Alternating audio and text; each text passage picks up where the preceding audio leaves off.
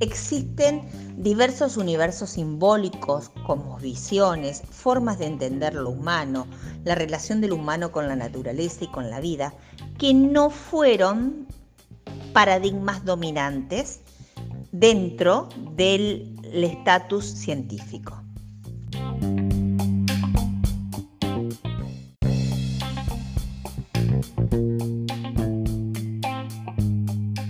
Bonaventura denomina justicia cognitiva global.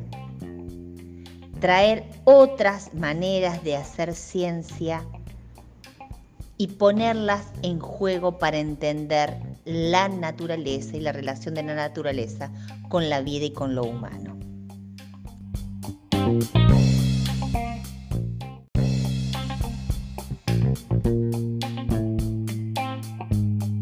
Nosotros podemos decir que esta justicia cognitiva global está totalmente enraizada a la justicia social y a la justicia pedagógica. Dos conceptos que vamos a seguir profundizando durante el desarrollo de esta unidad.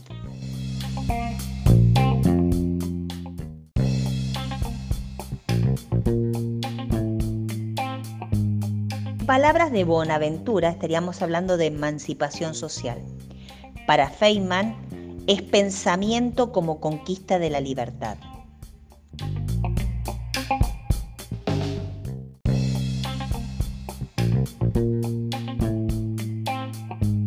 ¿Cuál es el desafío?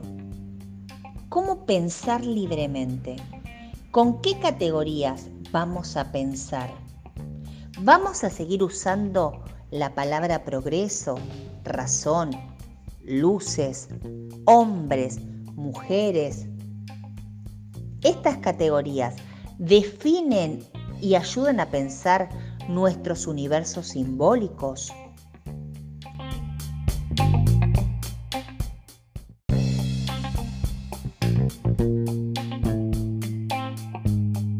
¿Cómo podemos pensar con otras categorías cuando en nuestro hacer hay estereotipos que tenemos incorporados.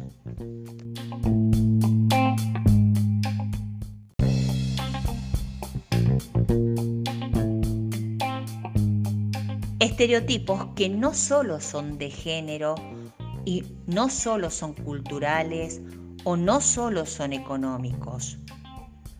Estos estereotipos que son representaciones sociales que fueron trabajadas durante mucho tiempo y que están en nuestro accionar, son simples, pero condicionan nuestra manera de pensar.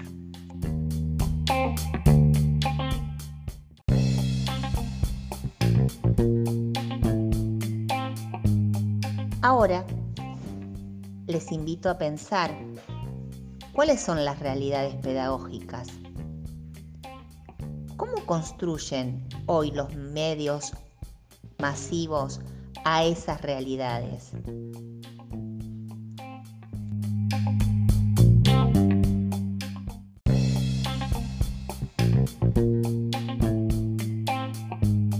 ¿Qué pasa con la tecnología?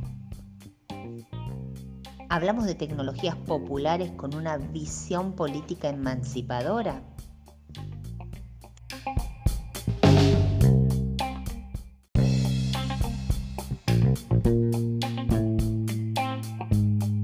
Ustedes y yo, ¿qué podemos hacer ante esto? ¿Qué hace la pedagogía?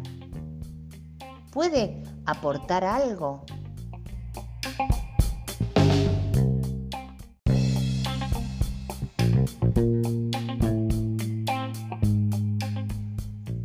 De mi parte creo que la pedagogía puede ayudar a pensar con un pensamiento crítico sobre la educación.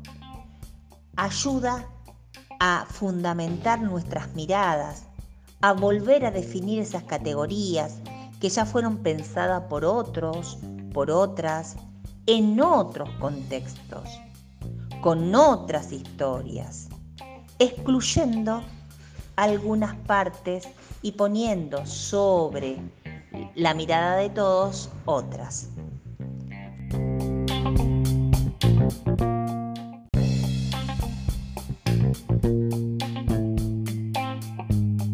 Pedagogía brinda un vocabulario, pero este vocabulario debe ser pensado, contextualizado históricamente, porque las categorías ayudan a decir y a volver a nombrar las realidades.